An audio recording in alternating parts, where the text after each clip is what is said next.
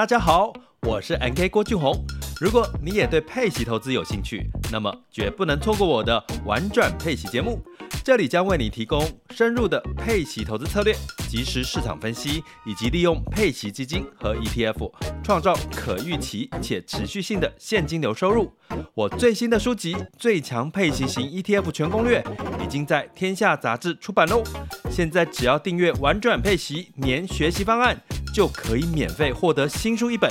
让我们一起学习，共同进步。点击叙述栏连接，立即加入。开始你的佩奇投资之旅吧！Hello，我是阅读前哨站的站长瓦基，欢迎收听下一本读什么。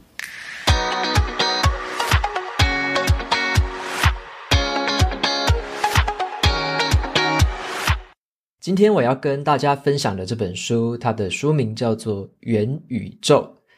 元宇宙》这本书，我读的是三彩文化出版的。因为市面上有两本叫做《元宇宙》的书啊，那我读的是三彩文化出版的这一本。大家应该在新闻上也常常在听到这三个字。那尤其最近 Facebook 的母公司也改名了，改叫做 Meta，那也是为了元宇宙这样一个未来发展的一个趋势。那元宇宙的话，英文是 Metaverse。那 Metaverse 到底是什么东西呢？它在未来会怎么样的改变整个社会的产业？对我们的生活会带来哪些影响？以及呢，现在有哪一些新的应用已经开始在进行了？甚至它可能会颠覆了一些你以前的价值观。所以呢，今天就来跟大家分享一下元宇宙这一个看起来是很虚实难分的一个世界啊。那这本书的话是做了一个很全面的探讨，所以在今天的节目里面就跟大家分享这个很有趣的议题——元宇宙。那么今天的这本书呢，三彩文化也有赞助我们两本的抽奖证书。如果你有兴趣参加抽奖的话，点到节目资讯栏我的部落格文章里面，点进去拉到最底下，输入你的 email 就可以参加这次的抽奖。如果啊，你想要直接去博客来网络书城买书的话，你也可以用我的专属折扣码，在节目资讯栏里面就付给大家，可以去领一下这个简单的折扣优惠。然后这边也预告一下，就是今年的农历年呢，我只会推出一本的说书，因为我自己也会回我的老家台东那边去过年，所以今年的话就先跟大家祝个早年。那下礼拜的这个节目，当然就跟大家拜年之外，也再介绍一本新的书。好，那接下来就回到今天的这本元宇宙的分享。其实谈到元宇宙啊，我脑袋里面第一个跑出来的是线上游戏，尤其啊，以前在小时候我很喜欢玩游戏。不知道你小时候会不会玩一些电脑啊，还是什么样的游戏？我小时候最喜欢玩的第一款这个很入迷的一个游戏叫做《毁灭战士》。《毁灭战士》它是一个在外太空打怪物的一个游戏，然后你会用一些高科技的枪啊，一些电锯啊，然后一些电浆枪、镭射炮之类的去打怪兽。那小时候玩那种游戏的时候，虽然那个解析度不高，可是你看到那种类似模仿 3D 的那种电脑场景。就会觉得你整个人好像就在那一个外太空的环境一样，就有点代入感非常的强。然后我之后在国中啊、高中到大学，其实也都有玩一些线上游戏，像我玩过的是《龙族》这款，大家不知道有没有听过。然后我在大学的时候玩的是《魔兽世界》。那我这样我这样讲可能有点透露年纪啊，不过就是我自己的这个成长过程，就是有被这些游戏影响到。然后呢，就会知道说，哦，玩这些游戏的时候，自己好像就身处在另外一个世界一样。你可以变成一个很厉害的陆战队员，变成一个魔法师，就是你变成了完全完全不一样的一个身份。那在另外一个宇宙，这个打怪杀敌，跟别人合作。所以现在其实回想起来，会不会从那个时候开始，自己就已经这个协议里面就留有一点这个元宇宙的协议了？所以我们可能算是一个算是元宇宙的一个原住民吧。一开始小时候出生，然后在成长过程就接触到这样的东西，所以这个是我对元宇宙一开始的一个概念，大概是这样，好像你可以在另外一个宇宙生活那样子。那回到一下这本书的这个作者，好，这本书其实是一个韩国人写的。这个韩国人呢，他是在韩国的政府当这个元宇宙的顾问，他的名字叫做李承欢。他现在任职的这个机构啊，就是韩国的一个软体政策的研究中心。那他们就专门在研究这个元宇宙，还有研究一些这个延展实境跟人工智慧的一些研究。所以啊，他特别写了这本书，他想要说明说，他心中所知道的这个元宇宙，这个近期非常火热的概念哦，在这个科技上面、社会上面跟商业的一些这个层面，怎么样去切入？有哪些新的应用？怎么样去探讨这个东西？他认为元宇宙这个概念会改变未来人类的命运。那我们必须现在就赶紧来认识这个东西。所以呢，这本书整体来说，我觉得它涵盖的范围算是蛮完整的。因为啊，作者他一开始。会先解释一下元宇宙的这个前世今生。其实他就有说到说，元宇宙很早以前这个概念就出现了，这个数百年前呢、啊、就已经有这样的概念出现了。那几十年来一直演变，那到现在终于有这样科技上的一直突破，到现在越来越成熟。然后呢，更多我们原本无法想象的东西开始可以成真了。那这也是因为科技快速发展的关系。那所以说，原本啊，我们在一些科幻电影里面看到的东西，在书里面都有提到，而且都已经变成真实的世界，开始在发生了。那书里面呢，还有提了一些说，元宇宙在未来的发展有哪一些线索，以及呢，它对于一些不同的产业会有哪一些革命性的应用，包含了说，在社会上面有一些正面的应用，跟一些负面的效果。像是书里面有提到说，在虚拟世界里面，竟然还会发生性骚扰这类型的事情，所以元宇宙也不仅仅是好的一面而已，元宇宙也有它的黑暗面。那最后的话，作者则是有提到的，政府啊跟企业其实也开始在做一个转型，朝着元宇宙的一些概念的模式去发展。所以整体来说，这本书它就一次性的帮我整理好了很多关于元宇宙相关的一些知识。以及呢，让我可以去读到很多新的科技，也有认识了一些新的新创公司，或者说一些老牌的公司，他们也正在打造一些元宇宙的新应用。那甚至是一些政府单位啊，他们也开始在导入这个东西了，像是消防队员呐，像是一些军警的作战系统，都已经开始用了一些很特殊的元宇宙，例如说这个虚拟实境啊、扩增实境的方式，在做他们的一些这个预备，或者说这个演练之类的一些练习。那所以这本书里面，我觉得作者他有用一个层面、一个角度去拆解元宇宙这个东西，让我自己也比较好理解。他拆解的方式是他把它分成三种类型的革命。元宇宙它有对我们人类感官的一个革命，元宇宙它还有对空间的一个革命，元宇宙它还有对时间的革命。所以我接下来就跟大家分享这三件事情，就是元宇宙在人、在空间、在时间上面的一些新的革命的应用。那这个部分，我觉得就帮助我比较好去理解这个东西。那除了这个之外，我最后也会提一下我自己对于元宇宙的一些想法。那包含了我自己会问一个问题，就是我会问自己说，这个东西到底是真的还是假的？到底是不是一个泡沫化还是炒作的一个名词？那我最后会提一下，说我是怎么想的。好，那在接下来的话，就分享这三个革命性的突破。首先是这个元宇宙对于人类的感官，尤其是我们人类有五感，它会有一个革命性的应用。那什么叫我们人类的感官呢？一般来说就是分这五个：听觉、视觉、触觉、味觉，还有嗅觉。那这个元宇宙的这个技术呢，其实你再把它细拆一点，里面有一个技术叫做 VR，就是虚拟实境。VR 的英文是 Virtual Reality，那这个虚拟实境的这个应用，它主要的卖点就是让我们人类可以把我们的感知能力延展到一些虚拟的这个世界当中。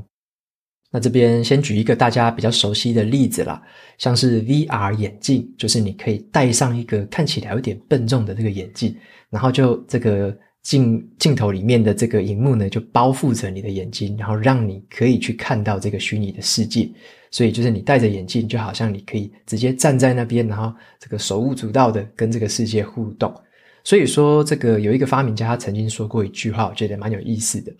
他说，跟以前比起来啊，这个低头看画面的这件事情，已经要濒临濒临淘汰了啦。那在下一个画面呢，就不再需要我们去低头寻找了。这个世界，你抬头起来看，它就是你的画面。未来会跟我们眼睛看到的一切完美的结合在一起。所以他的意思就是说啊，现在我们可能还需要低头去看，例如说手机啊、平板啊，甚至你要看电脑的荧幕。以后的话，其实不用了。渐渐的会有 VR 眼镜这个东西开始来取代。那再来的话，就变成了低头族可能会越来越少，那更多的可能变成是抬头族啊、那你可能戴着 VR 眼镜就可以这个进入各式各样的世界啊，玩各式各样的游戏。那这个的话，就是 VR 在这个视觉上面的一个突破，它让我们的视觉可以延展到这个虚拟的世界里面。那在这个书里面有提到一个我觉得诶蛮有趣的，而且也越来越成熟的突破，叫做触觉上面的突破。触觉就是说，你用手啊，或者你用身体去碰某个东西的时候，你感受到的压力，你感受到的阻力，你的这个触觉。那现在很多的科技公司，他们开始在开发一些这个触觉的手套，像是 Facebook 的母公司改名叫做 Meta，他们最近也推出了一个新的产品，叫做 Haptic Glove。那这是一款就是 VR 虚拟实境的手套，你只要戴上这个手套呢。你就可以直接呢，透过它里面有一些刺激的一些系统或一些特别的装置，让你感受到你碰到这个虚拟世界里面的东西的时候，会有一些压力，有一些阻力。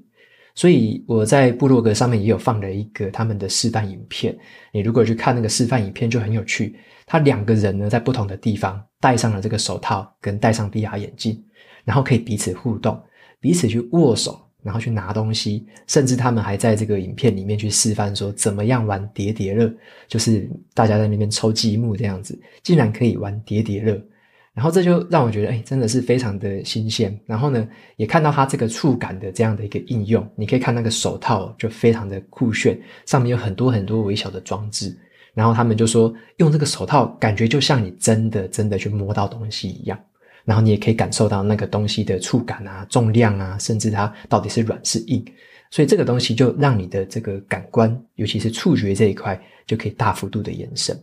那渐渐的，如果说我们人体的这个五个感官都变成说科技可以渐渐的来创造这些感官，让我们去感受到的话，那我觉得就会很像之前有一个电影《一级玩家》，那里面就是一个很虚拟的世界嘛，你好像就是在。那个世界里面，然后去扮演那里面的电玩角色，然后你看到的、你摸到的、你可能闻到的、吃到的，全部呢都是感官都可以做到一个一定程度的刺激，然后就好像是你真的活在另外一个人生一样。那我觉得这个已经不是什么科幻片了，它已经变成是一个预告片了，因为这些东西已经渐渐在我们真实世界中陆续的发生了。那接着第二个要跟大家分享的是元宇宙对于空间上面的革命。好，空间上面的革命。我问大家一个问题，就是你觉得啊，有哪一个演唱会的场地可以同时塞得下七千八百万名的观众？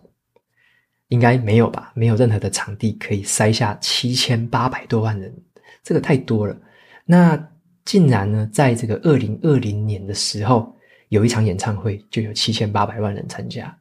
很有趣哦。这个是一个韩国的这个音乐团体，叫做防弹少年团。他们在发表这个新歌的时候，他没有去选择什么 YouTube 啊，那些串流平台，也没有选择任何的实体场地。他们选择在一个线上游戏的平台上面举办。这个游戏叫做《要塞英雄》（Fortnite），非常火红的一个游戏。然后呢，在游戏里面举办，数千万名的游戏玩家就直接进入了这个虚拟的演唱会的场地，可以一边在那边听他们发表新歌，一边在那边跳舞。除了当下去享受那个演唱会活动之外，他们还可以直接在游戏里面购买相关的周边产品。所以，这个虚拟的演唱会同时容纳了这么多人，而且这些玩家就有一个参与感，他们在里面可以跟彼此互动，可以先听音乐，然后又可以跟彼此不同的玩家互动，非常的热闹。那另外一个例子就是说，像是在美国啊，内华达州。他们每一年呢都会举办一个叫做“火人祭”的一个活动，英文是 Burning Man 啊，火人祭。那这个活动就是很多人啊，包含一些艺术家，他们会聚集在一起去分享一些自己创作的作品。那最后几天，他们就会把一个大型的神殿啊，或者说一些人造的木偶，把它去烧掉。那在二零一九年的时候，这个实际的实体活动参与的人数大概只有八万人而已。可是，在二零二零年的时候，他们因为这个新冠疫情的关系，把它改成在元宇宙的某一个虚拟空间里面举办。那这个火人祭的虚拟版本就变成有五十万人参与了这个盛会。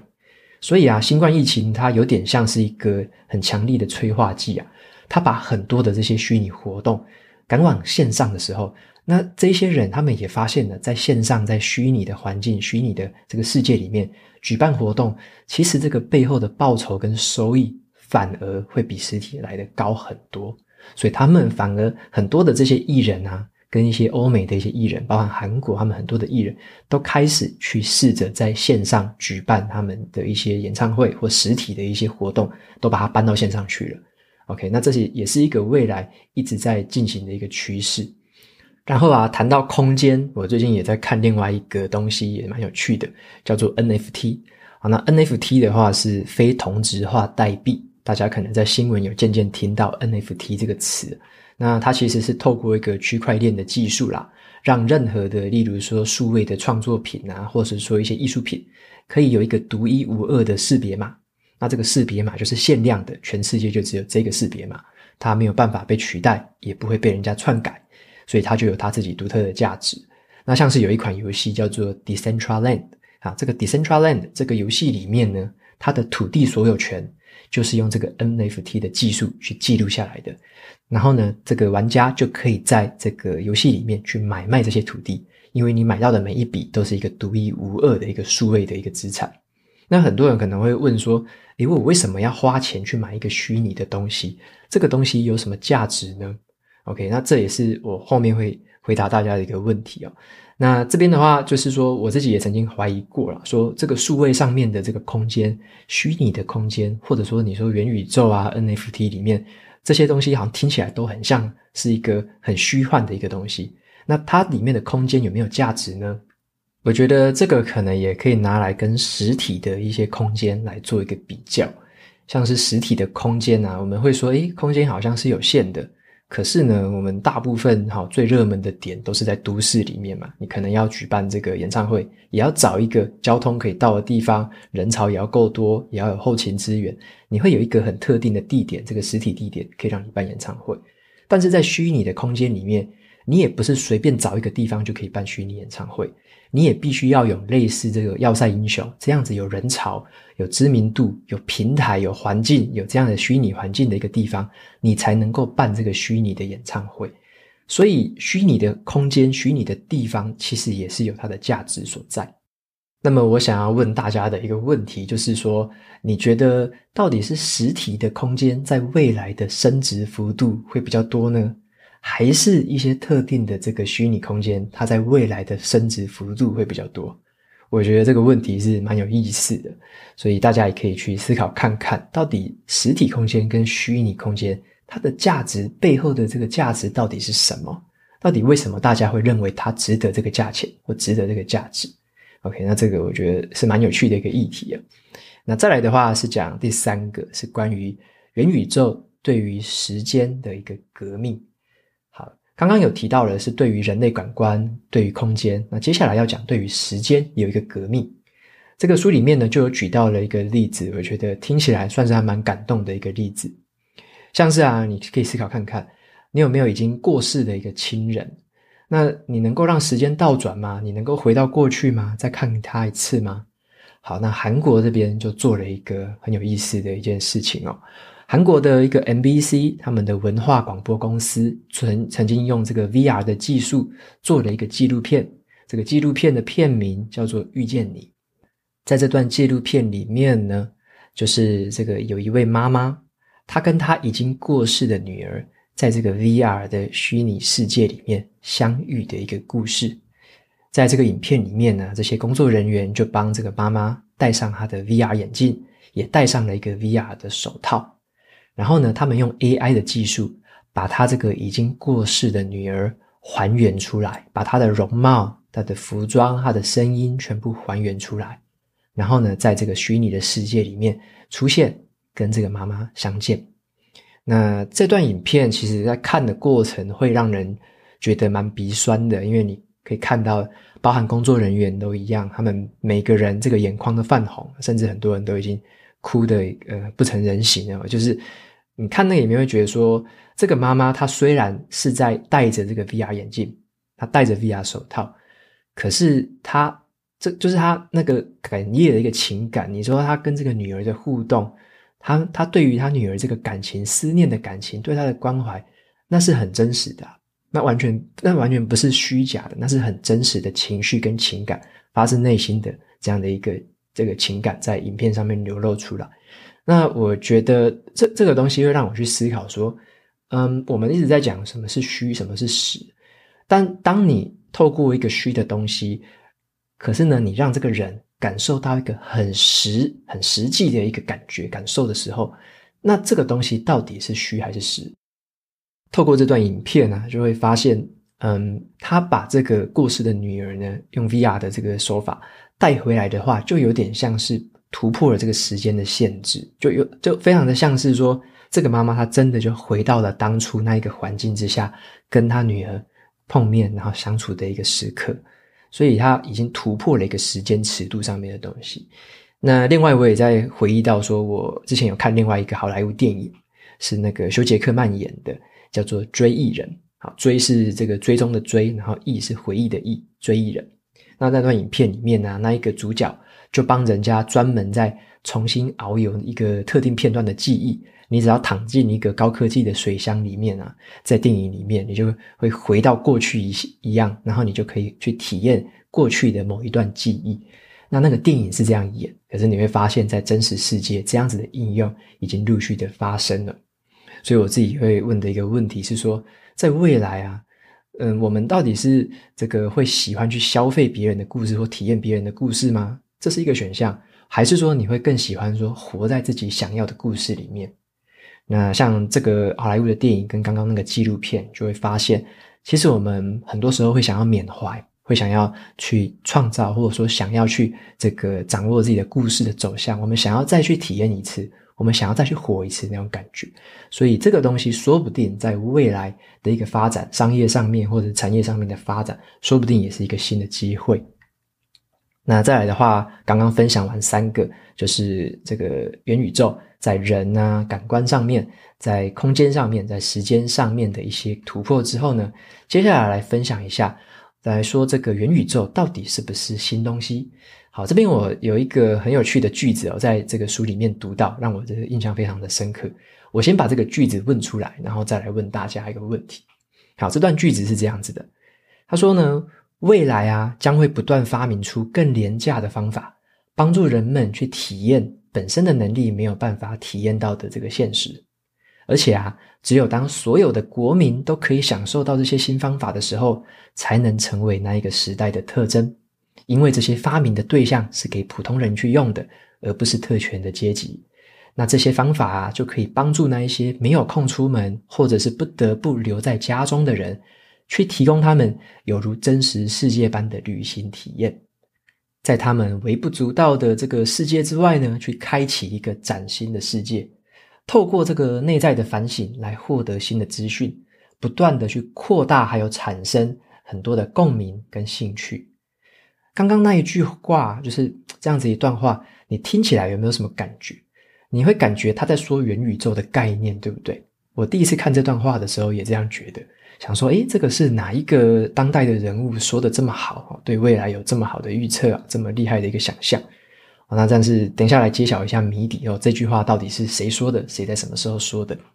然后这个故事就会回到说十九世纪的时候啦。其实呢，那时候是因为英国的军队。他们为了要侦查的一个目的，他们为了要探查敌情，所以呢，他们会用很大幅的画作去把对方敌方阵营的这个周遭环境都画下来。那后来呢，这个战争结束，他们就把这个画下来的这个很大的画作叫做全景图，他就把这个全景图搬回去伦敦，搬到了某一个广场去，跟这个市民展示说：“诶，这个是国家的军队活动啊，这个就是敌人他们这个。”在的这个阵营的样子，然后呢，他们身边的环境，这个山啊、水啊，长什么样子？所以这全景图是一个非常大幅的一个画作，然后是一个围绕着整个柱子，然后你周围就可以这样四周三百六十度的看到的一个全景图。那这个全景图啊，在当时的伦敦也是掀起了一股轰动，有超过一亿个人哦，就曾经看过这个全景图的这个展览。然后你就可以去想象说，当时候啊，这个古时候的人，他们在十九世纪的时候。第一次去看到这个全景图，一定是很激动嘛，就好像是我到了这个地方，看到那些军队，看到他周围的这个环境一样，一定是很激动的。那那一个很激动的感觉，其实就很像现代的人第一次戴上 VR 眼镜，看到周围的环境，转头三百六十度都看到这个环境，那种激动的感觉，说不定是很类似的。所以啊，刚刚说那一句话的人哦，就说那一句很有前车之鉴的一个那一句很有洞察力那句话的人，他是谁呢？他就是英国的作家狄更斯。那他说这句话的时候，就是在那个十九世纪的时候说出来的。所以我那时候看到这句话，就觉得诶，非常的有意思，真的会以为说他是在说元宇宙，但其实不是，那个是十九世纪的时候就说出来的。所以就是会让我去思考说，是不是我们人类啊，其实对于元宇宙这个背后的概念，或者说对于那些想要体验我们自己没办法体验的东西，想要。去那些我们没办法去的地方，这种东西我们是特别有向往的。在以前的人其实就已经这样了。好，所以说在今天的节目最后，我就来做一个结尾，说我对元宇宙的话是到底是怎么样的一个想法。回到开头我自己有问的一个问题，就是元宇宙到底是不是真实存在的，还是说它是一场泡沫？那你觉得答案是怎么样呢？好，那在回答这个答案之前呢，我就会去思考说。我要怎么样去，呃，用什么样的东西来类比？以前有没有类似的事情？那未来的话，该怎么样的去判断说这个元宇宙到底是不是真的啊？到底会不会泡沫一场？我就去回想到了以前呢，我有读过的另外一本书，叫做《人类大历史》。那《人类大历史》这个是在讲历史的一本很精彩的作品。那那个作者哈拉瑞，他曾经就有一个里面就有一个概念，就是这样子，在好几万年前啊，人类只不过是一个原始人的状态嘛。那时候呢，还没有一个叫做国家的东西，好，国家根本不存在。